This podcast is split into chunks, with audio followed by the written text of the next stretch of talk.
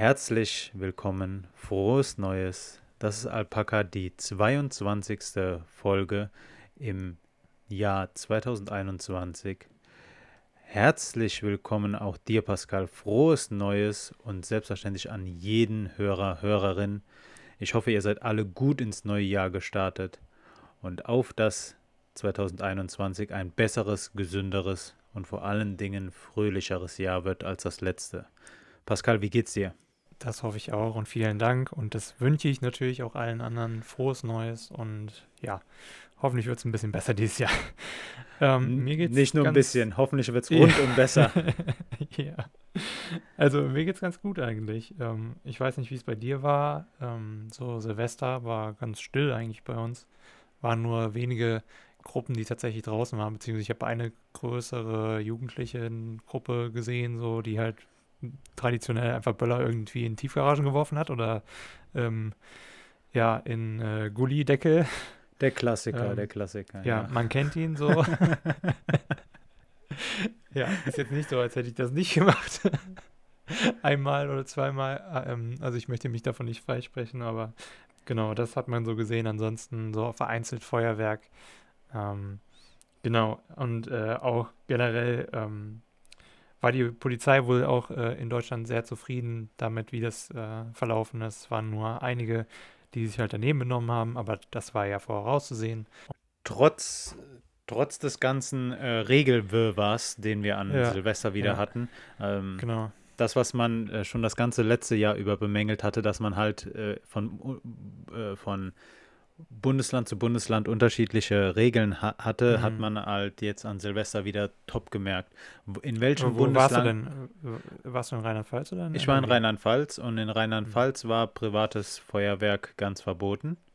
Mhm. Ich bin mir nicht sicher, ob es öffentliches Feuerwerk irgendwo gab, aber ähm, ich habe mhm. in kleinem, in, in gewohnt kleinem Kreis gefeiert, äh, fünf Personen zwei Haushalte. Zwei Haushalte heißt ja. halt meine Eltern, meine Tante, meine Oma und ich. Das ist schon meine ganze Familie. Ähm, ich habe leider mhm. bloß eine ganz kleine Familie. Ähm, und ja, wie gesagt, drei Wochen bevor ich die besucht habe, habe ich mich selbst in Isolation begeben und das habe ich auch so beibehalten. Ähm, wir, haben, mhm. wir haben zusammengesessen und Feuerwerk war jetzt schon persönlich bei mir die letzten Jahre kein groß, größeres Ding mehr. Und ähm, ja, wir haben zusammengesessen und äh, Pascal, ich kann dir wirklich sagen, das hatten wir ja auch die letzten Folgen hier schon mal besprochen. Hm. An Weihnachten und an Silvester hätte ich dir so viele Gründe für die Abschaffung nicht nur des Rundfunkbeitrags, sondern für, für die generelle Abschaffung des öffentlich-rechtlichen Rundfunks in Deutschland. Pascal, bei, bei allem Respekt. Mein, gemacht? Ja, Pascal, meine Eltern sind auch schon was älter und meine Oma ist 92 ja. oder wird 92 ja. dieses Jahr. Und ähm, da gehen die Interessen ein bisschen auseinander. Und boah, wie oft ich mir Vincent Weiss ansehen musste, anhören musste und diese ganzen Schlagersendungen. Ja. Meine Güte, so dieses ganze künstliche Lachen. Ich weiß nicht, es ist, mhm. es ist eine Show, die mir nicht gefällt, die mir nicht zusagt. Ähm, ansonsten mhm. hab äh, wurde kurz reingeschaltet. Ich bin mir nicht ganz sicher, war es der WDR. Der Herr WDR er hat ähm, eine kölsche Version von Dinner for One gezeigt. Okay. Das fand ich äh, schön amüsant, obwohl ich äh, die hm. Originalfassung gar nicht mal äh, so allzu gut kenne. Ähm, ja, die Originalfassung hatte ich mir tatsächlich mit Jenny angeguckt, weil das ist irgendwie immer so, jedes Jahr gucke ich Dinner for One zu Silvester. Also kommt die, so typisch deutsch halt. Kommt, kommt ja auch äh, auf mehreren Sendern, oder? Äh, ja, genau. Meistens dann halt im NDR natürlich und äh, aber auch auf allen anderen Sendern ähm, halt immer zu unterschiedlichen Zeiten.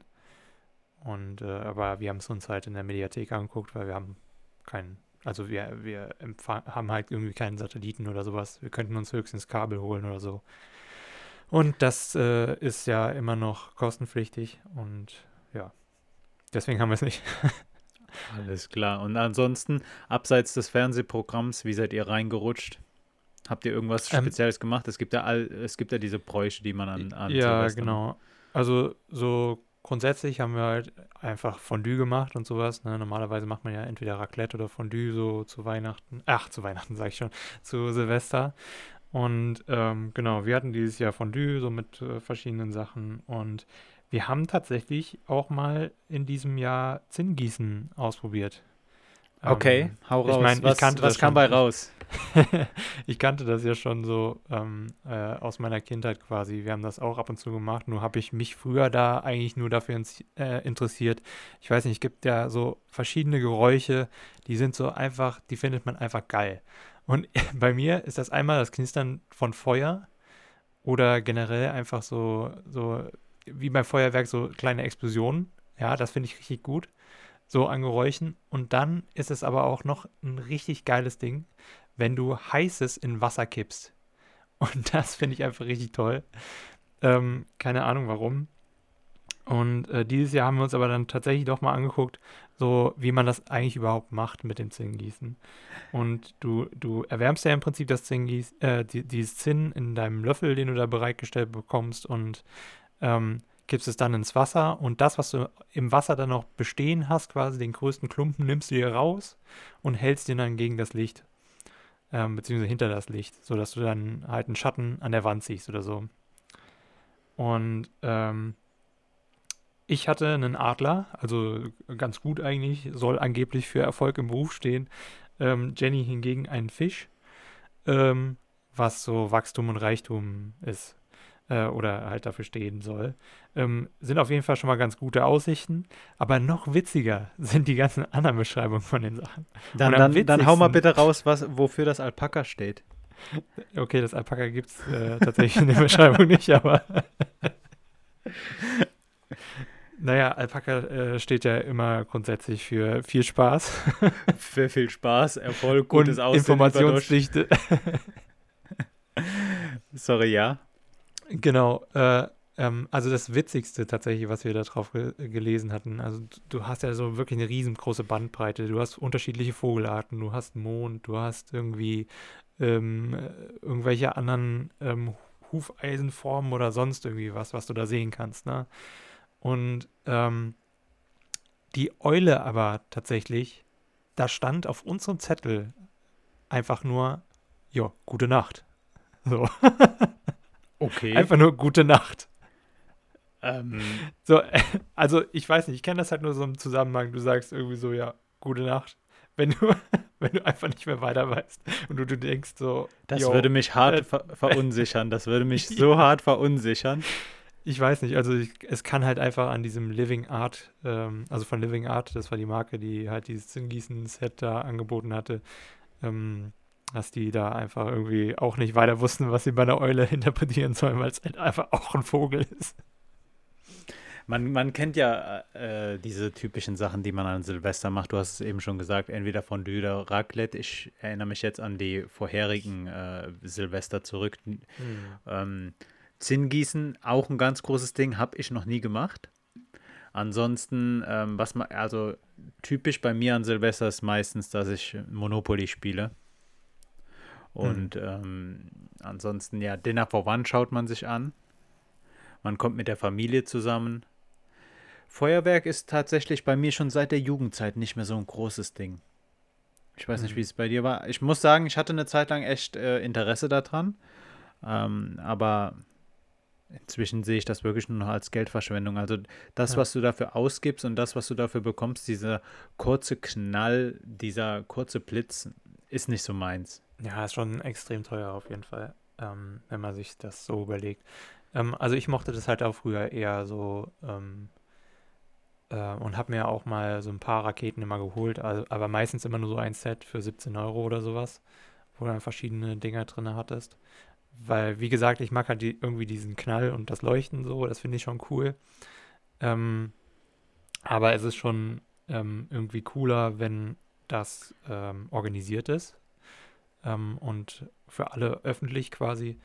Und ähm, ich verstehe halt auch mittlerweile nicht mehr, warum man das privat noch kaufen sollte oder sowas. Definitiv. Ähm, Weil du gerade gesagt hast, äh, du findest, findest es cool, wenn es öffentlich und ähm, organisiert ist. Da bin ich ganz bei dir.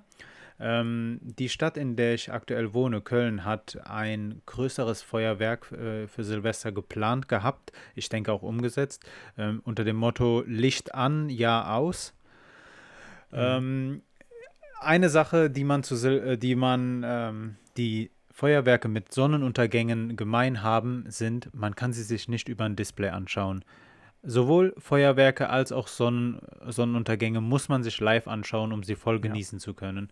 Und ja. ähm, daher ja, die ganzen Bilder, die man äh, von Sydney oder Neuseeland war ja auch ganz groß, wo seit äh, einem Monat kein Corona-Fall mehr geherrscht hat und dort auch keine Restrik Restriktionen am Neujahrsabend äh, äh gegolten haben, hatten ja unglaublich tolle Feuerwerke. Mhm. Ähm, aber es ist halt trotzdem so, Feuerwerke, die musst du live erleben, sonst, ähm, sonst, äh, sonst kann man es nicht richtig erleben. Ja, das stimmt. Ich, ich, ich war auch mal einmal bei einem Feuerwerk hier am Edersee. Dort haben sie immer zu einem äh, Staudammfest, keine Ahnung, wie man das nennt, da nochmal, ähm, haben sie auf jeden Fall auch äh, oftmals Feuerwerk. Und da ist es cool, wenn du auf der Sperrmauer dann eben bist. Ähm, bist du quasi auf einer Höhe mit dem Feuerwerk. Und das ist auch ein cooles Erlebnis. Das ist dann auch eben organisiert natürlich und auch äh, sehr schön anzusehen. Das, das, fand ich tatsächlich echt äh, ein cooles Spektakel. So mal grundsätzlich. Falls Glaub, irgendwer Bock drauf hat. Glaube ich dir. Das, das glaube ich dir. Aber Pascal, genau. wir, wir kommen ja jetzt wieder ein neues Jahr und hoffentlich auch in ein besseres Jahr. Ja, ja. Eine Frage an dich. Was, es gibt ja so Nachrichten, die kommen jedes Jahr wieder. Was mhm glaubst du, sind so die fünf großen Nachrichten, die auch dieses Jahr 2021 wiederkommen werden?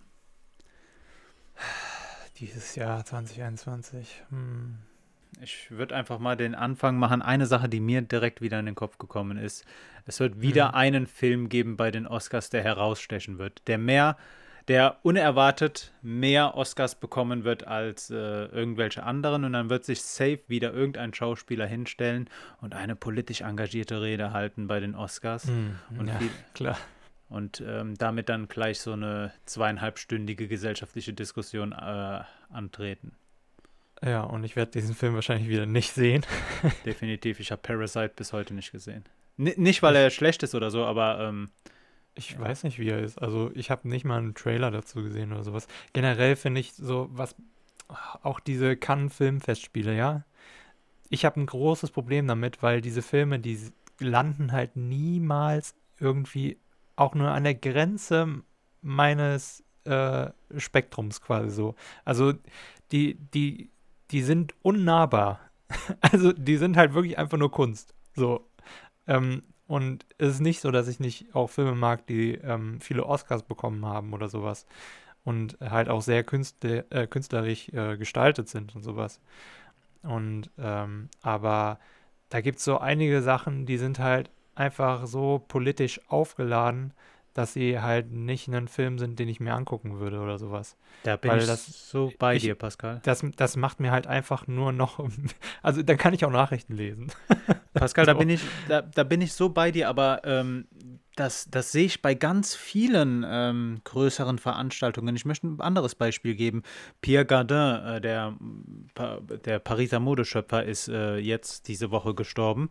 Und ähm, dann hat man auch wieder Ausschnitte gesehen von seinen Modeshows. Und genau das, was du jetzt gerade bei den Filmen beschrieben hast, denke ich mir bei solchen Modevorstellungen, bei solchen Modeschauen. So, ja, bei manchen die, schon, ja die Sachen, äh, die, die, die, ähm, die sie dort auf, die sie dort Menschen anziehen und äh, die dann dort auf Bühnen gezeigt werden, mhm. auf Laufstegen, so, die, das sind doch erstens keine Klamotten, wenn du da ankommst mit irgendwelchen ganz abgedrehten Fetzen. Ähm, ja dann zweitens frage ich mich, wann kommt diese Mode, die da gezeigt wird, irgendwann mal in ein Geschäft oder ist kaufbar oder okay, ja. vielleicht sind es auch nur Einzelstücke und äh, die werden verkauft außerhalb unserer Reichweite, aber mhm. trotzdem, das sind doch Modestücke, die du nie in der Öffentlichkeit siehst. Ja, die sind halt einfach nur konzipiert, um dann halt da auf dem Laufsteg präsentiert zu sein. Also ich, manche Sachen, die kommen ja auch tatsächlich dann irgendwie abgewandelt dann in, in äh, den Mainstream rein oder so. Oder zumindest irgendwelche großen Influencer oder Models tragen die mal irgendwie auf einem ähm, roten Teppich oder sowas, ja. Aber äh, ansonsten, die sind halt auch alle unpraktisch, so. Ja, Und selbst definitiv. wenn sie mal praktisch sind, werden sie niemals irgendwie so die Alltagsmode den Alltagspragmatismus äh, halt irgendwie gerecht werden. Und äh, ja. Also es gibt halt einfach irgendwie so Kunst, die ist nur um der Kunst willen inszeniert so. Und äh, ich meine, ich habe auch von abstrakter Kunst und sowas habe ich keine Ahnung, beziehungsweise eher weniger. Ich verstehe schon bei manchen Sachen so, wenn sie halt dann wirklich in eine abstrakte Richtung gehen, die man auch nur irgendwie verstehen kann, äh, dass das jetzt irgendwie eine Bedeutung hat. Aber wenn du, keine Ahnung, ähm, es gibt ja auch beispielsweise auf TikTok oder Instagram gab es mal im letzten Jahr so den Trend, man nimmt sich irgendwie ähm, so Farbkleckse und packt die dann halt irgendwie so unterschiedlich in einen, einen Becher rein, ja. Und ähm, nimmt eine Leinwand, die ist komplett weiß, ähm, beziehungsweise mit weißer Farbe bezogen, so dass es gut rutscht, die andere Farbe, und äh, schüttet dann quasi so den Rest dann von äh, aus dem Becher dann auf die, auf die Leinwand drauf. Und dann gibt es halt so komische Muster und sowas. Also, keine Ahnung, das ist für mich halt kein großer Aufwand. Und klar kann, können da irgendwelche coolen Muster auch entstehen und so weiter. Aber das, da gehen auch manche Bilder dann irgendwie für mehrere 10.000 Euro weg und du denkst dir so, what the fuck? Ja, und dann frage ich also, mich immer, liegt es an der Kunst an sich oder liegt es an dem, an dem Prestige, den der Name des Künstlers mitbringt? So, ein gutes Beispiel, das mir jetzt gerade einfällt, sind diese ben, ben, Banksy-Bilder. Banksy, Banksy, wie heißt Banksy. der? Ja, genau. Ähm, klasse Künstler, macht äh, schöne sozialkritische äh, Kunstwerke. Fall, Allerdings, ähm, wenn man nicht wüsste, dass die Sachen von ihm sind, würden sie dann trotzdem für Millionen, Sachen, äh, für Millionen Euro äh, versteigert werden? Nee, wahrscheinlich nicht. Das ist es, das ist es. ja, Und, ähm, ähm, ich glaube, dass das beim Preis von Kunst immer noch de, der, der Nimbus, der, das Prestige eines Künstlers sehr viel mitspielt. Und mhm. ähm, Interessantes Thema, interessantes Thema. Aber Pascal, äh, wir waren bei den, bei den Nachrichten, die auch dieses Jahr wieder ja. die, äh, auftauchen werden. Eine Sache, die mir auch noch in den Kopf gekommen ist, es wird definitiv im Sommer wieder heißen, 2021 ist das wärmste Jahr seit Aufzeichnung der. Äh, definitiv, äh, ja. Äh, es wird wieder die Diskussion kommen mit, es hat so und so viele Wochen lang nicht geregnet. Die Landwirte werden sich wieder beschweren. Ähm, was, was gibt es sonst noch? Was hört man jedes Jahr? Naja, immer Netzausbau nochmal. Ne? Bayern ist ja immer noch da hart dagegen. Ähm, Stimmt. Ähm, beziehungsweise einige kleine Dörfer. Ähm, ah, wir haben ja dieses, wir haben ja dieses Jahr auch die Wahlen. Ja. Die standardmäßigen Sachen. Äh, ich gehe mal davon aus, die CDU wird wieder sagen, mit uns gibt es keine Steuererhöhung. Die SPD wird natürlich wieder einen Wahlkampf führen im, äh, im Glanze der sozialen Gerechtigkeit. Mhm. Ähm, die Linke wird natürlich sagen, äh, das machen wir auch nur richtig. Die Grünen. Die FDP wird sagen, Freiheit und Bildung für alle. Genau, und Steuern runter. Äh, wir, müssen, wir müssen die Wirtschaft entlasten. Ähm, gut. Weniger Verbote aufgrund von Corona oder sowas wahrscheinlich auch noch. Die AfD wird sich ja momentan auch auf die, die AfD wird halt das machen, was sie immer macht. Und ja. ähm, Interessant, ja, es wird, äh, was auf jeden Fall nach der Wahl wiederkommen wird, die, alle Fraktionen werden geschlossen für eine Diätenerhöhung stimmen. Das mhm. ist ja typisch, das macht man direkt nach der Wahl. Ja, ich meine, wenn du dein Geld vermehren kannst, so, dann machst du das natürlich. Ja, definitiv, es wäre ja auch äh, strategisch unklug, sehr unklug, das vor einer Wahl zu machen. Weil vier Jahre lang, sind wir ehrlich, vergessen wir das eh bis zur nächsten Wahl wieder. Hm. Hm, was haben wir denn sonst noch? Was, was sind denn noch so Nachrichten, die jedes Jahr auftauchen? Ja, ähm, so, wenn ich dran denke an die Videospielebranche, ähm, wird wahrscheinlich wieder die Diskussion aufkommen, ob Gewaltspiele ähm, nicht verboten werden sollten. Dauerrenner, Dauerrenner, Dauerrenner. Ja. Ähm, wir haben auch noch eine EM dieses Jahr, Pascal, ne? EM, Olympia. Oh. Wir haben so viel. Sechs, sieben Wahlen dieses Jahr wird ein Superwahljahr für Deutschland. Ich glaube, sechs äh, Landtagswahlen plus die Bundestagswahl. Einiges hm. kommt da dieses Jahr auf uns zu. Man darf gespannt sein. Ja, und was, was ja auch immer so am Anfang des Jahres ist, was man sich da auch schon immer mal wieder äh, Gedanken macht, um ähm, ja, Selbstoptimierung, ne? Ich meine, einige gehen ins Fitnessstudio, ähm, beziehungsweise sehr viele sogar tatsächlich, beziehungsweise jetzt momentan eher nicht möglich. Aber ähm, wenn sie dann offen haben, werden die wahrscheinlich auch wieder einen großen Andrang bekommen. Oder ähm, generell gehen sie dann wahrscheinlich laufen und so weiter. Und auch dieses Zinngießen oder Bleigießen oder Wachsgießen, ja, wobei man Bleigießen eher vermeiden sollte, ähm, ist ja auch mehr oder weniger so ein Zeichen, dass man sich irgendwie Hoffnung auf Verbesserung wünscht und so weiter und so fort. Und ähm, ja, äh, du hast ja auch schon in der letzten Folge gesagt, du möchtest so einige Dinge ändern, du möchtest mehr, mhm. Ähm, also weniger Nachrichten äh, so ähm, nebenbei konsumieren, sondern dich wirklich darauf konzentrieren beispielsweise oder ähm, eben auch mehr gute Bücher lesen.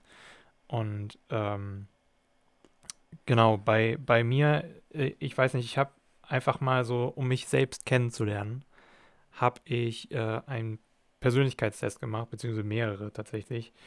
Ähm, wobei mir der eine halt ein bisschen besser gefallen hat, weil er einfach ein bisschen zugänglicher ist. Also die Psychologie ist eben oftmals, finde ich zumindest, für Normalos wie uns, ähm, ja, sehr unnahbar. Also man bekommt dann meistens Ergebnisse, mit denen man nichts anfangen kann oder also nicht direkt zumindest etwas anfangen kann oder die einen nicht befriedigen in seiner eigenen äh, Sichtweise auf die Welt. Sagen wir es so. Ähm, oder ähm, ja, genau. Und ich fand, fand diesen Test halt einfach cool. Der war auch le im letzten Jahr ähm, mal in den Trends so in, in diesen Persönlichkeitstests-Dingern. Ähm, äh, Persönlichkeitstest-Trends und äh, ja, es ist ein MBTI-Test.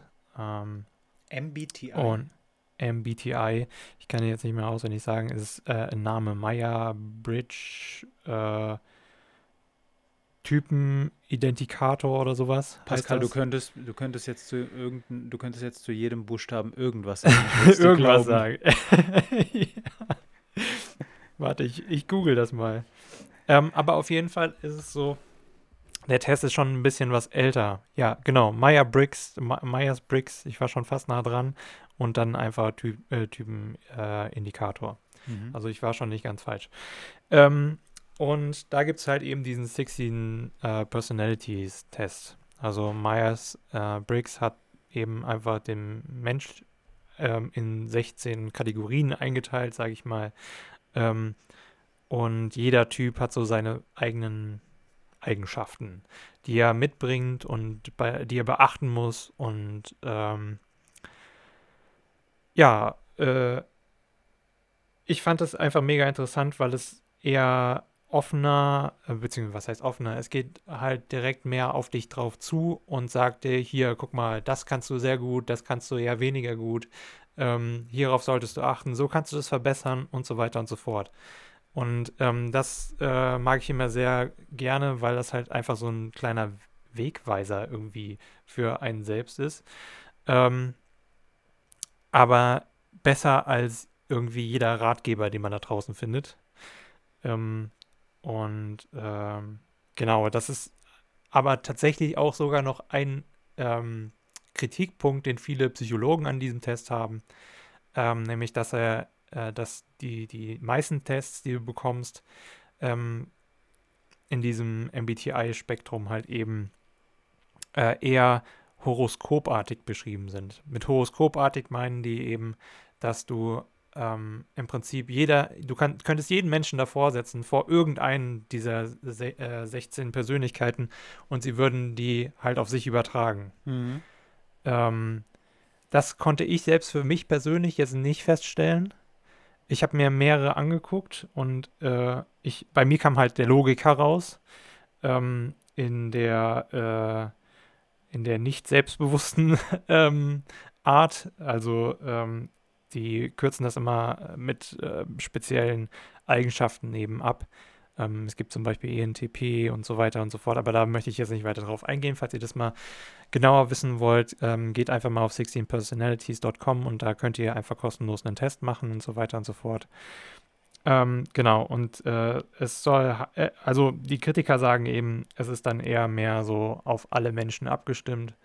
Ähm, und was auch noch eine Kritik an diesem Persönlichkeitstest ist, ähm, ist eben, dass, äh, oh, jetzt habe ich vergessen, ähm, äh, Während ja, du überlegst, ähm, würde ich ähm, einfach ganz kurz dazwischen äh, genau. grätschen und sagen. Grätsch mal dazwischen. 16personalities.com war die Webseite, oder? Genau. Den Test habe ich ähm, im Sommer letzten Jahres auch gemacht. Und ähm, man muss sich dafür ein bisschen Zeit nehmen. Da werden mehr als nur 15 Fragen gestellt. Und genau, ähm, ja. die Fragen gehen auch schon recht. Also man muss sich Gedanken dazu machen. Nehmt euch Zeit, wenn ihr mhm. auf die Webseite geht. Ähm, allerdings glaube ich, dass dadurch auch das Ergebnis etwas korrekter und fassbarer wird. Und was Pascal eben gesagt hat, ich finde, das ist ein sehr guter guter Einstieg, um zu überlegen, was für Vorsätze nehme ich mir für dieses Jahr, wie verändere ich mich, wie möchte ich mich dieses Jahr überhaupt verändern. Ähm, weil wenn man etwas verändern möchte, sollte man sich selbst oder das, was man verändern möchte, erstmal gut kennen. Und mhm. ähm, vielleicht eine, eine Sache, die, die mir jetzt gerade noch so im Kopf hängt, das ist so eine, ja, Magazinwissen, aber ähm, eine Angewohnheit zu ändern, dauert im Schnitt 60 Tage. Und ähm, hm. wenn, und ich glaube, dass das meiste, was Menschen sich vornehmen, ist eine Angewohnheit zu ändern, abzuschaffen oder sich vielleicht anzutrainieren. Deshalb, Leute, denkt dran, Veränderungen benötigen viel Energie, sie lohnen sich wahrscheinlich, aber ihr seht nie, keine schnellen Erfolge. Deshalb bleibt dran und ähm, lasst euch nicht gleich ernüchtert abschlagen. Zwei Monate und dann kann man erst mit irgendwelchen Ergebnissen rechnen. Ja, genau. Also was noch eine Kritik ist, ist eben, dass dieses MBTI-Konzept ähm, ähm, etwas veraltet ist, ähm, selbst für psychologische Verhältnisse, so beziehungsweise für die psychologische Forschung. Und zwar war halt das letzte Update so 1970. Ähm, und danach wurde es nicht mehr weiter verändert, zumindest nicht in der Forschung. Aber ähm, dieses 16 Personalities Ding hat halt auch eben sehr viel Anklang in ähm, ja, der US-Wirtschaft gefunden und viele Firmen in den USA verwenden quasi diese Persönlichkeitsidentifikatoren, äh, um dann eben auch Teams zusammenzustellen und so weiter. Oder eben auch neues Personal zu finden und so weiter und so fort. Und äh, das finde ich ganz interessant. Ähm, also ich meine, es zeigt ja auch irgendwie ein bisschen, dass das wohl anscheinend funktioniert. Also ähm, natürlich habe ich jetzt keine genauen Daten dazu, also nehmt das nicht äh, für bare Münze, äh, sondern mit äh, viel, ähm, ja, äh, viel Skepsis. Und ähm, genau. Falls ihr das aber mal machen wollt, dann, wie John schon sagte, ähm, wenn ihr was verändern wollt, müsst ihr erst euch irgendwie selbst kennen. Ähm, also wenn ihr etwas an euch selbst verändern möchtet. Und äh, das ist, denke ich, einfach eine, eine gute Beschreibung. Ich, ich äh, war wirklich geschockt, wie präzise das war in vielen Dingen. Ähm, nicht alles exakt so, wie ich das machen würde, aber das meiste, wirklich 95 Prozent, wenn nicht sogar 98 Prozent von dem, was da geschrieben wurde, genauso verhalte ich mich einfach. Und das, das hat mich schon extrem geschockt. Und wenn wir uns jetzt überlegen, wie viel Zeit man in so einen Charaktertest investiert und wie viel Zeit wir am jeden Tag an unseren Bildschirmen in unseren sozialen Netzwerken verbringen, wo wir andauernd Fragen gestellt bekommen, weil ob uns ein Beitrag gefällt oder nicht, ist ja schon eine Frage und die wir dann oft mit Ja oder Nein beantworten oder gegebenenfalls bei Facebook noch mit irgendwelchen noch detailreicheren Reaktionen drauf reagieren. Dann, wenn uns das bewusst ist, dann können wir auch mal drüber nachdenken, wie genau uns die sozialen Netzwerke kennen. Und ja. ähm, Soziales Dilemma hatten wir ja auch mal angesprochen, aber ähm, hm. interessanter Themenblock, Pascal. Ja, definitiv. Und ähm, was halt auch die Psychologen sagen, ähm, eben die so sehr viel Kritik an diesem Test ausüben, ähm, die raten eben dazu, eher einen Big Five-Test zu machen, weil das eben einer ist, der äh, sehr, ähm, ja sehr gut erforscht ist an sich. Ähm, das Problem einfach an diesem Test ist, dass er für Laien äh, sehr abstrakt ist und man nicht direkt damit irgendwas identifizieren kann in seinem Leben und man am besten dazu halt eben auch eher einen Psychologen braucht, der einem das dann irgendwie erklären kann. Das ist eine ähm, Sache, die sollten wir, glaube ich, nochmal gut unterstreichen. Ähm, ich sehe das ja. bei so vielen Personen, jetzt auch abgesehen von Charaktertests. Wir neigen dazu, durch das Internet, durch die, Hüll, durch die Fülle an Informationen, die wir frei abrufbar haben, selbst Diagnosen zu stellen. Leute, ja. lasst das sein. Sei es der Charaktertest, sei es, ihr googelt irgendwelche Symptome, die ihr meint zu haben Leute, lasst es euch selbst irgendwie zu diagnostizieren. Ärzte mhm. haben lange studiert, um sowas zu können. Wir selbst können nicht einfach 1 plus 1 plus 1 zählen und glauben dann, es sei 3. Ähm, ist mir nur gerade in den Kopf gekommen und wollte ich äh, sagen, weil das ist ein Ding, ähm, das ich, ertapp, ich, ertapp, äh, ich ertappe mich ja dabei selbst auch. Und ja, ähm, ja der Mensch, der, was halt auch so ein Ding ist bei diesen Tests, der Mensch tendiert sehr schnell und sehr gerne immer dazu, sich selbst in eine Schublade zu stecken und andere halt auch. Also man sollte diesen Test auch machen und gucken, was da rauskommt, aber nicht dann denken, dass man wirklich irgendwie ähm, jetzt dann alles auf diese Persönlichkeit schieben kann, weil Persönlichkeit ist auch eben variable, äh, variabel, so als Konst äh, ist halt keine Konstante und ähm, äh, kann sich halt immer ändern. Und ähm, am besten wäre es halt immer eigentlich, wenn man öfter mal solche Tests macht, um dann immer zu gucken, wie so der aktuelle Stand ist und so weiter, um dann halt immer ein bisschen so mehr zu verbessern und sowas. Weil es kann ja auch sein, dass ihr das gar nicht mögt, so dass, wie ihr seid und das wirklich komplett ändern möchtet oder sowas. Sehr und, richtig. Äh, ich denke, daran kann man das dann auch nochmal so ein bisschen in Erfolg, ob man eben jetzt richtig gearbeitet hat, ver verbessern konnte oder sowas. Aber ich denke wirklich, da wäre dann ein Big Five-Test ein bisschen besser als dann eben dieses 16 Personalities-Ding, was halt schon sehr. Also, wenn man sich die Seite auch anguckt, die ist sehr schön aufgearbeitet und so weiter, sehr übersichtlich. Also, es ist quasi so das iPhone unter den Smartphones. schön, schön gesagt. ja, und ähm, Genau. Äh, ja, wollte ich einfach nur mal irgendwie loswerden, weil ich bin halt einfach so einer, ich jedes, jede Sekunde denke ich an Selbstoptimierung. Ja, Wenn ich irgendwas falsch gemacht habe oder sowas oder irgendwas besser machen möchte. Und ähm, cooles ja. Thema und ähm, du hast was Wichtiges gesagt, was ich nochmal unterstreichen möchte. Wir stecken gerne andere Menschen oder wir stecken jeden Tag andere Menschen in irgendwelche Schubladen, aber wir machen das auch mit uns selbst und das sollte uns bewusst sein. Lasst uns aufhören damit und ähm, genau, Lasst uns aus den gedanklichen Spurrillen rauskommen, in denen wir uns befinden. Ja, bleibt flexibel in eurem Mindset. Pascal, Frage an dich. Ich hoffe, du hast dein etymologisches Wörterbuch neben dir liegen. Leider nicht. Ich bin, ich bin, ja hier nicht zu Hause, sonst hätte ich gesagt, ja, habe ich. Jetzt ohne Witz. Der Begriff der Hängepartie. Woher kommt der und was bedeutet oder woher stammt der? Hängepartie. Kannst du es dir irgendwie ableiten? Ich weiß nicht. Ähm, das erste, was mir jetzt als Assoziation halt in den Kopf kam, war Hangman. So, dass man halt irgendwie Hangman spielt. Dann, aber ich glaube, das hat nichts damit zu tun. Nicht direkt, nicht ähm, direkt. Am Geigenbaumeln oder sowas, keine Ahnung. Hm, tatsächlich, kommt, tatsächlich kommt der Begriff der Hängepartie aus dem Schach. Und zwar ähm,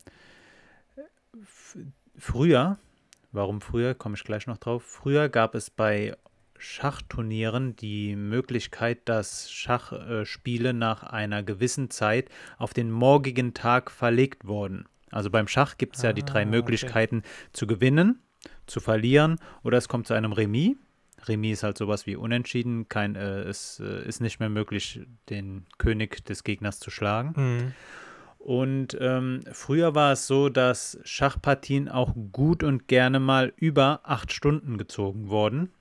Und ja. man dann einfach aufgrund der Erschöpfung der Spieler und auch aufgrund der, der Aufrechterhaltung, denke ich mal, des, ähm, des Interesses des Publikums gesagt hat, man verschiebt die Partie oder die Entscheidung des Partie, der Partie auf morgen. Und daher kommt mhm. der Begriff der Hängepartie okay. weil die Partie zwischen mhm. zwei Tagen hängt.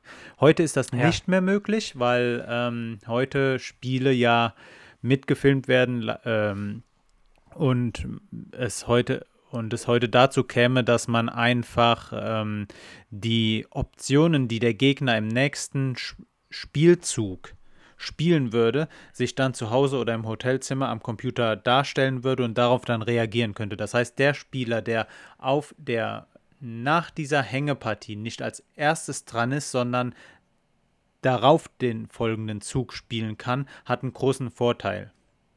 Mhm. Weil, er, weil man halt heute mit äh, Computermodellen arbeiten kann. Früher war das so, dass man, äh, dass der Spieler oder die Spielerin, die ähm, am nächsten Tag als erstes startet, den Zug schon auf einen Zettel schreiben und in einen Umschlag geben muss, damit mhm. es äh, zu diesem Fall nicht kommt. Aber ich möchte auf eine Netflix-Serie äh, zu sprechen kommen, Pascal.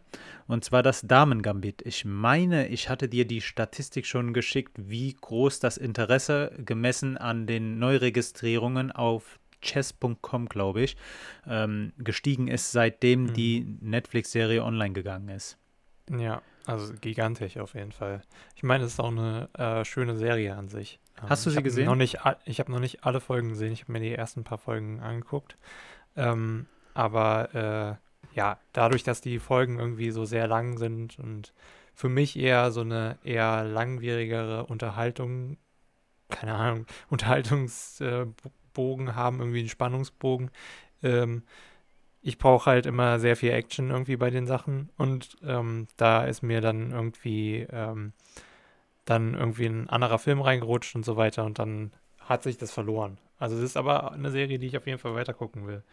Ich möchte den Erfolg der Serie ganz kurz in Zahlen fassen. Also chess.com spricht von 15 mal mehr Neuregistrierungen als äh, ein Jahr davor. Die deutsche Schachliga spricht von einem Interesse, das zehnmal höher war als vor einem Jahr. Und äh, Netflix gibt an, dass in den ersten vier Wochen äh, die Serie in 62 Millionen Haushalten gespielt wurde. Ich habe ich habe besonders bei der letzten Angabe ein bisschen Probleme, das in, äh, also richtig zu fassen, weil was heißt hm. 62 Millionen Haushalte? Ja, Netflix kann es ja nicht an Benutzern ausmachen, so richtig, ne? Also die müssen halt Haushalte angeben, ähm, hm. weil es können ja auch einfach vier Personen äh, dran geguckt haben an einem Account. Oder sowas, weißt du? Wenn man also, sich jetzt mal vorstellt, dass im Durchschnitt dann einfach in einem Haushalt zwei Personen die Serie geschaut haben, dann wären das ja über 100 Millionen Menschen, mhm. die die Serie gesehen haben. Das, das ist eine unvorstellbare große äh, Zahl und das in, in einem Monat. Ähm, das Damen-Gambit, um ganz kurz ähm, den, den Inhalt des, der Serie kurz anzuschneiden. Äh, das Damen-Gambit, erstmal der Name, kommt von einer Eröffnungsstrategie beim Schach und ähm, da, und die Netflix-Serie handelt von einem kleinen Mädchen namens Elisabeth, die ganz früh ihre Mutter verliert. Sie wächst in einem Waisenhaus auf mhm. und hat äh, dort schon große Probleme, ihre sozialen Bindungen aufzubauen oder neue äh, Freunde zu gewinnen. In, dieser, in diesem Waisenhaus lernt sie dann den Hausmeister der Institution kennen, mhm. der immer gegen sich selbst Schach spielt. Das junge Mädchen verliebt sich sehr schnell in die Struktur des Spiels, in das klare Regelwerk und in die Figuren sowie, als auch, sowie auch in das Schachbrett.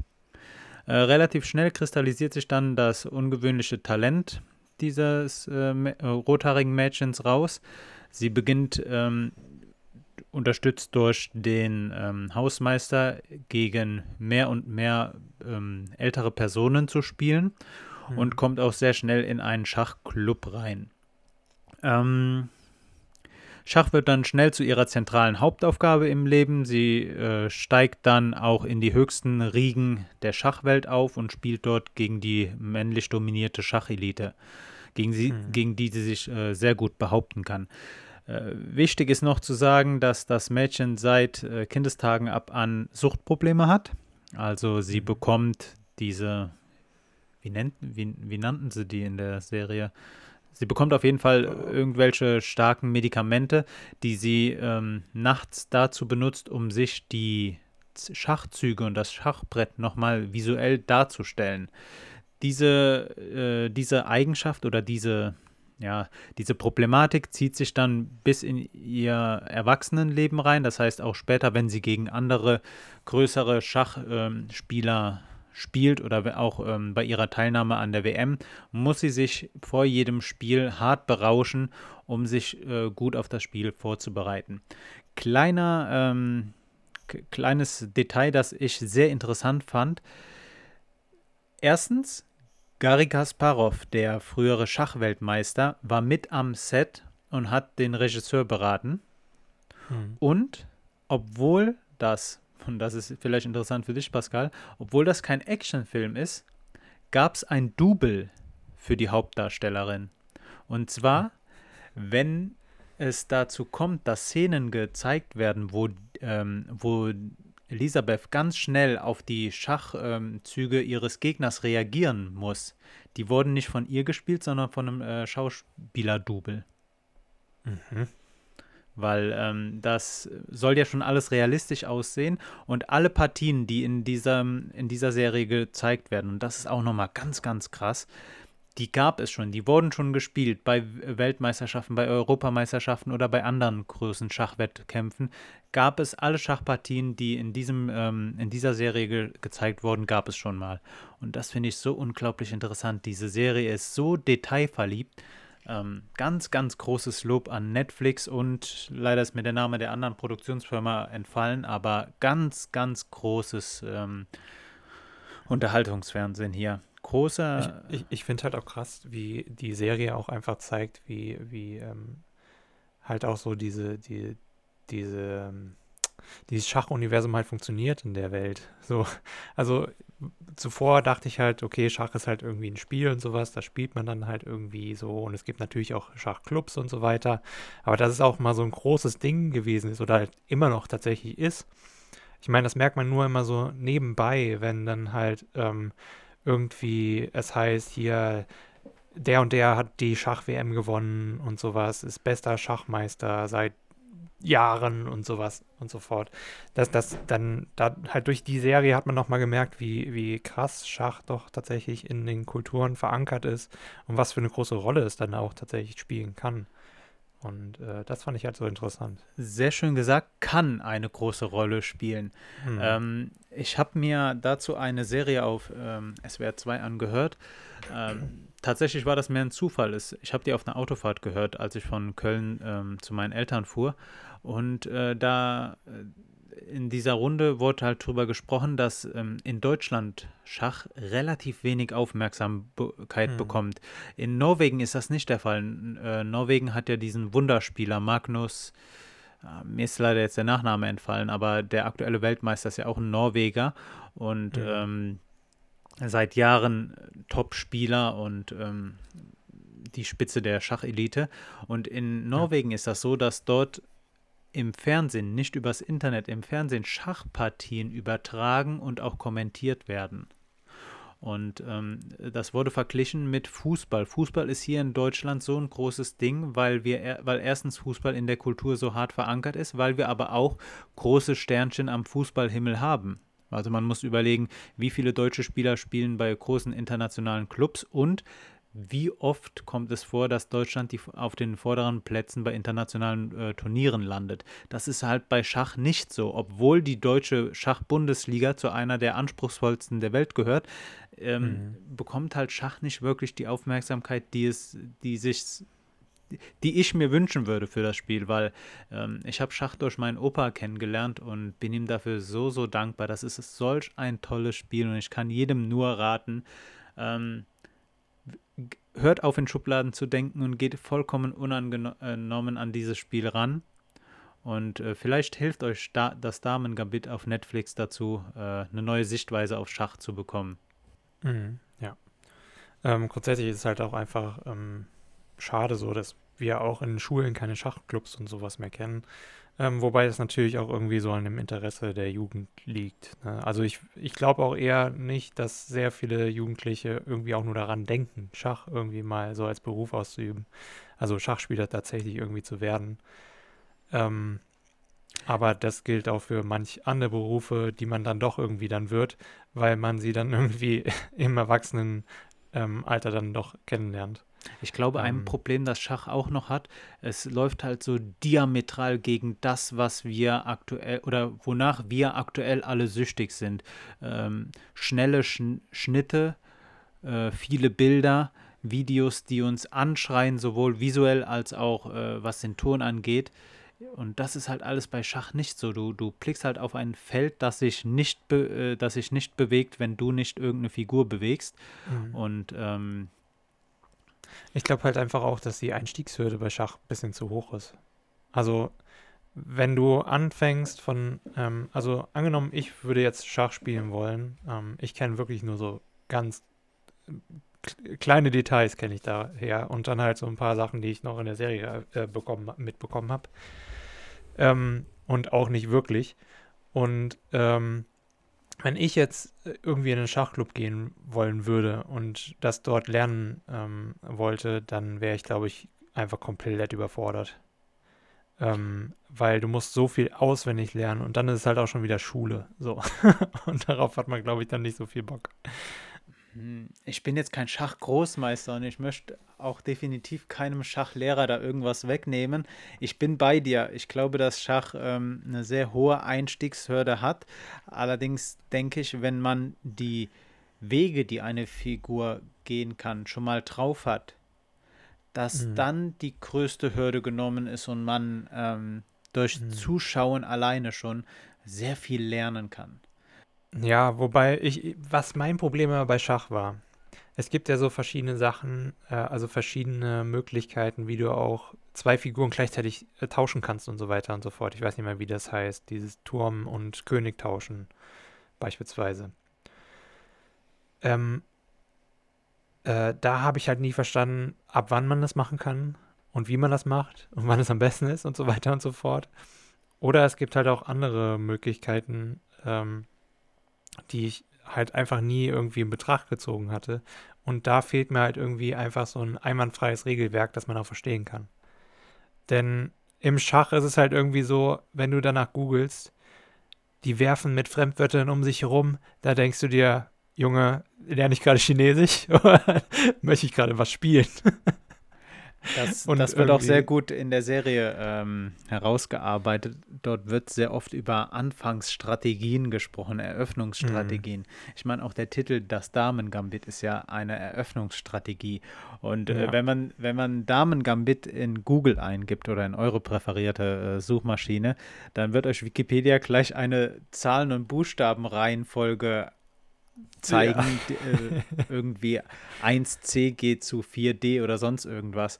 Ähm, ich weiß, dass das abschreckend ist, aber ich denke, damit sollte man sich am Anfang nicht be beschäftigen. Schach an sich ist solch ein schönes Strategiespiel und ich denke, wenn man das von T äh, Kindestagen ab an lernt, hilft das auch ähm, bei deiner Entwicklung. Du musst Entscheidungen treffen und ähm, ich denke, dass Schach das die, das äh, fürs Denken sehr förderlich ist. Weil du lernst halt strategisch zu denken, du lernst mhm. die Schritte deines Gegners mit in deinen eigenen Spielaufbau einzuberechnen.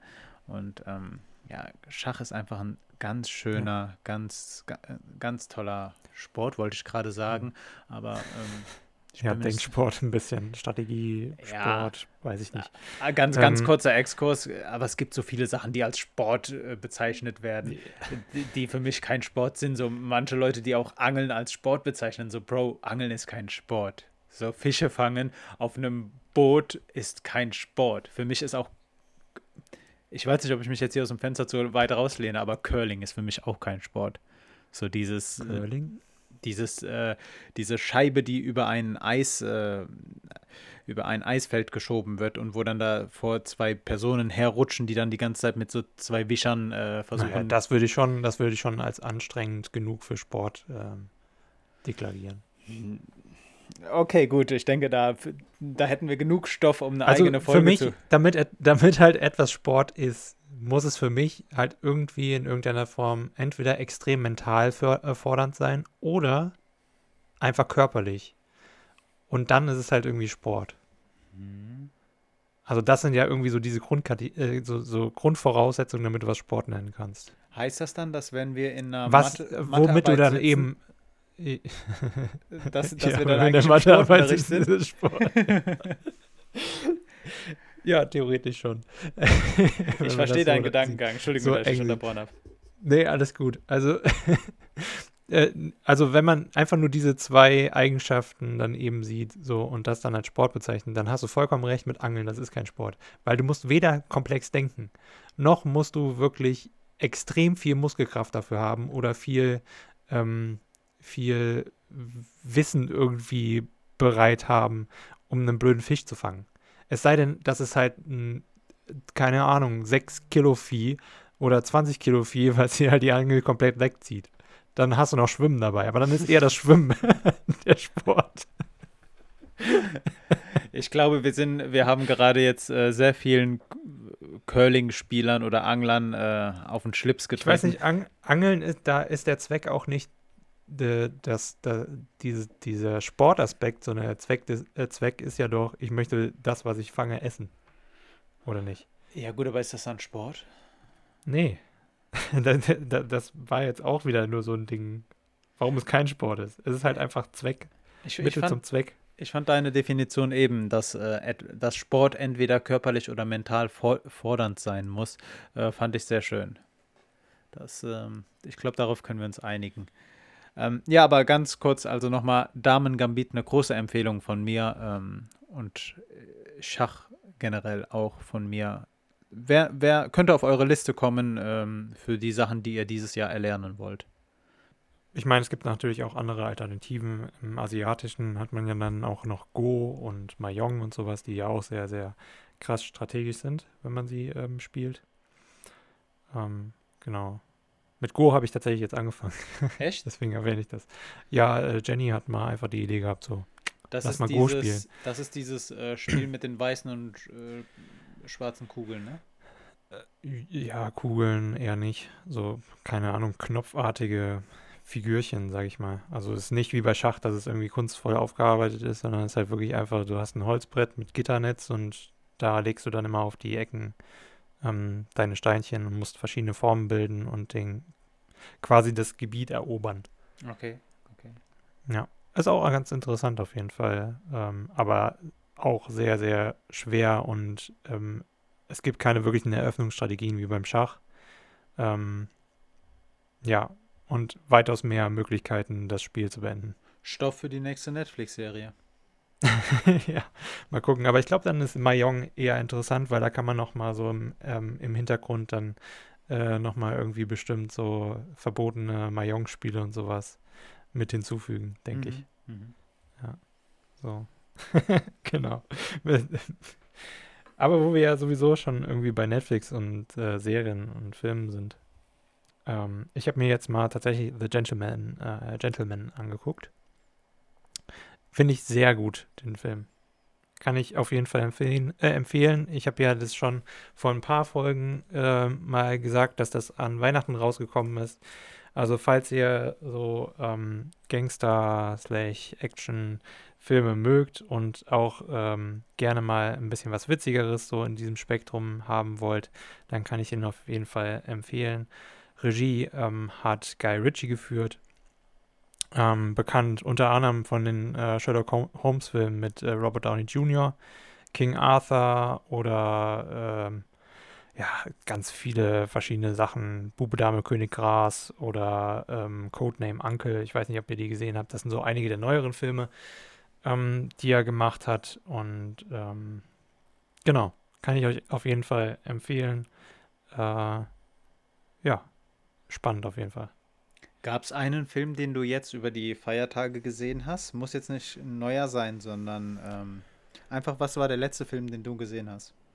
Naja, ja, The Gentleman habe ich gesehen. Okay. Obwohl, nee, der, der letzte Film, wenn man es wirklich ähm, als Film und nicht kleines Video betrachtet, dann halt eben A Dinner for One. Ähm, okay. Danach habe ich nichts mehr so an sich gesehen. Ich habe gestern mhm. Abend Shutter Island gesehen. Shutter Island, ja, den habe ich auch schon öfter gesehen.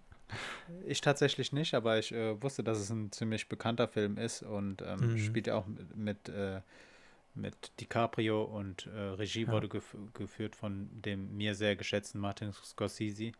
Ähm, ja, Martin Scorsese ist Bombe. Ja. Interessant finde ich die Filme, ich komme darauf gerade zu sprechen, äh, wo Gut und Böse verschwimmt, wo du später in so einem Vakuum gelassen wirst, als Zuschauer nicht weißt, ja. wer war jetzt der Gute und wer war jetzt der Schlechte, auf welche Seite ja. schlägt man sich ja.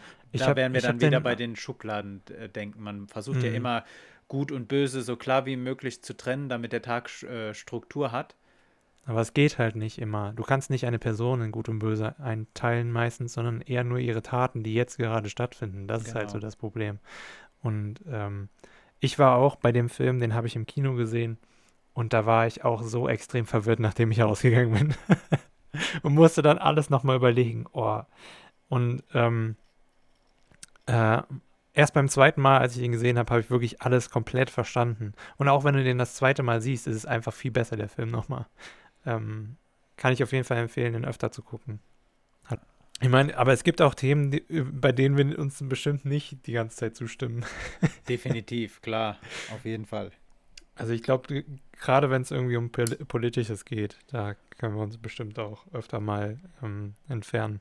Ich bin, voneinander. ich bin gespannt, wenn wir hier im Podcast äh, wenn es auf die Bundestagswahl zugeht, wenn wir dann äh, die einzelnen Positionen der Parteien mal auseinandernehmen und die kommentieren. Ah, ja. Da freue ich mich drauf. Okay. Wird interessant. Ja. Hast du noch irgendwas auf deinem Zettel? Ich, für meinen Teil bin ich äh, eigentlich, ja. Ich bin Eine auch. habe ich vielleicht noch Years and Years. Ähm, Habe ich gerade eben einen Trailer gesehen. Könnte ähm, interessant sein, spielt in Großbritannien, ist eine dystopische, äh, dystopische Serie. Ähm, könnt ihr momentan, glaube ich, auf ZDF Neo in der Mediathek sehen. Generell, äh, aber das hatte ich ja hier schon mal gesagt, die öffentlichen Mediatheken äh, von ZDF, ARD ähm, ganz, ganz unterschätzt. Die kann man sich gerne gerne öfter mal rein. Ja, ich war, ich war auf jeden Fall erstaunt, dass da auch so viele krasse Titel von HBO und sowas drin sind. Ich verstehe nicht, warum die dafür keine Werbung machen. Sind die irgendwie dumm? Also ja, jetzt mal ernsthaft ja, da, das, hat, das hattest du mir schon mal gesagt und da hatte ich dann äh, so drauf reagiert. Das ist halt wieder so ein Ding, wo ich mich frage, warum sind die in den Mediatheken der öffentlich-rechtlichen so? Ich gehe doch stark davon aus, da fließen irgendwelche Lizenzgebühren und das müsste doch nicht ja. sein, oder? Ja, du musst doch die, du musst doch die Gebühren dann wieder reinholen. Ich meine, klar, du kriegst es auch so oder so durch, durch die Rundfunkgebühren äh, mehr oder weniger bezahlt, aber Leute, wenn ihr gerade so krasse Titel da drin habt, genauso wie halt eben jetzt dieses Years and Years, was ja auch eigentlich auf HBO kommt, ähm, dann bewerbt das doch bitte. Ich sehe das doch nicht. Also als Normalsterblicher kriegst du das doch nie mit. Ja, du kriegst Netflix-Werbung, du kriegst Amazon-Werbung, aber warum kriegst du dann nicht sowas, wenn sowas krasses da ist? Auf also ich, oder kriegt man das und wo? So, also weiß ich nicht. Da sollten sie vielleicht auch mal so ein Notification-System einführen in die Mediathek, sodass man sich da halt anmeldet und dann bekommt man so Vorschläge wie bei Netflix beispielsweise. Da kriegst du ja auch die ganze Zeit immer mindestens mal einmal in der Woche oder ähm, auch nur einmal im Monat äh, irgendwie einen Serienvorschlag, weil du die und die Serie gesehen hast. Eine Sache, die mir jetzt gerade in den Kopf gekommen ist, die Idee, die du jetzt hattest für die Mediathek, hast du schon mal mhm. überlegt, die äh, in einer E-Mail einfach an, an ZDF oder ARD zu schicken? Nee, weil ich mir denke, Leute, habt ihr nicht Leute dafür, die das machen? Also gibt es nicht immer in einem Team so einen Typ, der, der, der halt einfach Ideen einfach mal in den Raum wirft und sagt, hier wollen wir das nicht mehr machen, das ist ein geiles Ding. Mir, mir, mir kommt die Frage nur jetzt in den Kopf, weil ähm, ich hatte letztens eine, eine Dose von einem Softgetränkehersteller in der Hand und da hinten auf der Rückseite steht ja immer so eine 0800 Nummer, wo du anrufen kannst oder äh, da steht, haben Sie Fragen oder Kritik zu dem Produkt, rufen Sie uns an. Mhm. Und ich, und ich schaue diese Dose so an und denke mir so, Wer ruft da an und was für Gespräche werden da dort geführt? Da würde ich so gerne mal einen Tag oder zwei äh, Praktikant sein. Was für Leute rufen da an und sprechen dann mit dir über den Geschmack von Cola Light oder sowas? Und ähm, dann denke ich mir so, wann hat man das letzte Mal freiwillig einem Unternehmen Feedback zu einem Produkt gegeben. Und mit Feedback meine ich jetzt nicht irgendwie hart genervt beim Kundenservice der Telekom anzurufen und die Frau anzuschreien, warum das Internet wieder nicht funktioniert, sondern wirklich konstruktive Kritik äh, zu, also zum Beispiel, weiß ich nicht, ähm, ihr ruft.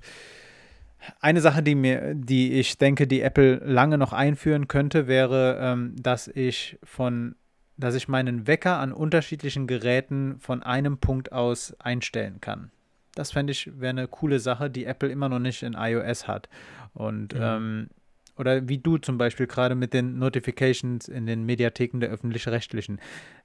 Wann sind wir mal bereit, auch diesen Tipp freiwillig in einer Mail, in einem Telefonat denen auch mitzuteilen? Ja, so. also das, das Ding ist halt, was ich habe es ja eben auch schon erwähnt. Ich denke mir halt einfach, gibt, es gibt doch hundertprozentig in jedem Team, in jedem Unternehmen gibt es doch eine Person, die dafür zuständig ist, zu gucken, was kann man verbessern. Und die wird ja auch ordentlich bezahlt doch normalerweise dafür. Sei es der Manager, sei es irgendwie irgendeiner im Team. Manchmal muss Warum macht man das nicht? Ja, aber ich werde dafür nicht bezahlt. Verstehst du das Problem? Wenn ich denen sage, hier, äh, weiß ich nicht, Coca-Cola, macht mal ähm, euer Design irgendwo hin, wo ich es geil finde oder sowas und wo es mega krasse Reichweite geben würde oder sowas. Oder ändert mal euren ekelhaften Geschmack von der Stevia-Cola oder so, keine Ahnung. Und ich gebe denen halt wirklich, ich gebe denen halt wirklich ein Feedback, wie sie es machen könnten, damit Stevia besser schmeckt oder sowas. Ja, dann, dann weiß ich nicht. Also wenn sie es dann wirklich umsetzen, so wie ich es mache, und mich da nicht einstellen, wäre schon ziemlich pisst. Wenn, wenn du wenn es wirklich schaffst, Coca-Cola einen Tipp zu geben, wie Stevia besser schmeckt in deren Getränken, dann würdest du von mir ganz, ganz großen Respekt bekommen, Pascal.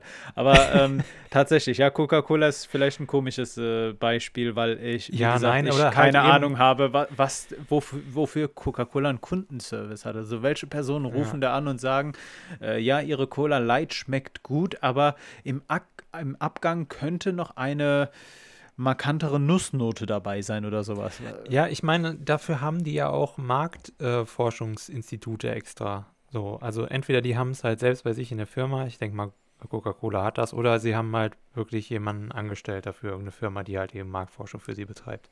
Und das gehört ja irgendwie auch dazu, Leute zu fragen, hier, wie können wir unsere Produkte verbessern und so weiter und so fort. Also warum haben die öffentlichen Rechtlichen das nicht? Und ja, keine Ahnung. Ich meine, bei, bei ich, ob man das jetzt als Beispiel sehen kann, weiß ich nicht. Jan Böhmermann hatte das ja auch mal so spaßeshalber gemacht, so zu verschiedenen Sachen und hat damit Witze gemacht, so. Ähm, also gehe ich mal davon aus, dass es tats tatsächlich so etwas gibt. Aber dann frage ich mich so, was für Leute laden die ein? Mhm. Also, das sind dann bestimmt nicht Leute, die tatsächlich auch Feedback geben können. Sowas muss es ja auch geben. So, also du musst ja auch mal gucken erst, was für Typ Menschen sind das. Da kommen wir wieder auf die Persönlichkeitstests zurück. Aber das müssen also, ja guck Durch doch erst Durchschnitte mal. sein, oder? Ja, aber was bringt dir das, wenn du einen Durchschnitt abbildest, der aber gar keine Ideen hat? Also du brauchst halt quasi irgendwie Durchschnittsleute, die aber trotzdem irgendwie mehr Fantasie haben als alle anderen. Oder mehr Kreativität. Ja. Also du, du möchtest ja auch was da rausziehen und dann kannst du doch nicht einfach die Leute einladen, denen Geld in die Hand drücken und dann bist du genauso wie vorher. Definitiv. Also dann machst du irgendwie was falsch. Ich weiß nicht, ihr könnt mich natürlich auch gerne umstimmen in äh, den Instagram-Kommentaren oder was, was auch immer euch lieber ist. Ähm, Würde ich gerne mal auf jeden Fall wissen. Das sage ich jetzt explizit, aber auch am Ende der Folge, ähm, damit ihr das auch tatsächlich macht. Sehr Und äh, ja, Genau. Und also unterschwellig hat Pascal euch nämlich damit auch aufgefordert, uns äh, auf Instagram zu folgen, was tatsächlich noch nicht alle wöchentlichen Hörer machen. Wir haben höhere genau. Schande Einschalt über euch. wir haben höhere Einschaltzahlen als Follower auf Instagram. Leute, ihr wisst, wie wichtig die Instagram-Follower sind. Äh, Jetzt mal ganz abgesehen davon, ob wir Leute in Schubladen stecken oder nicht. Es ist wichtig, dass wir viele Follower haben, damit wir wichtiger wirken. Ob wir es dann auch wirklich sind, sei einfach mal dahingestellt. Aber wir brauchen Fake-Follower.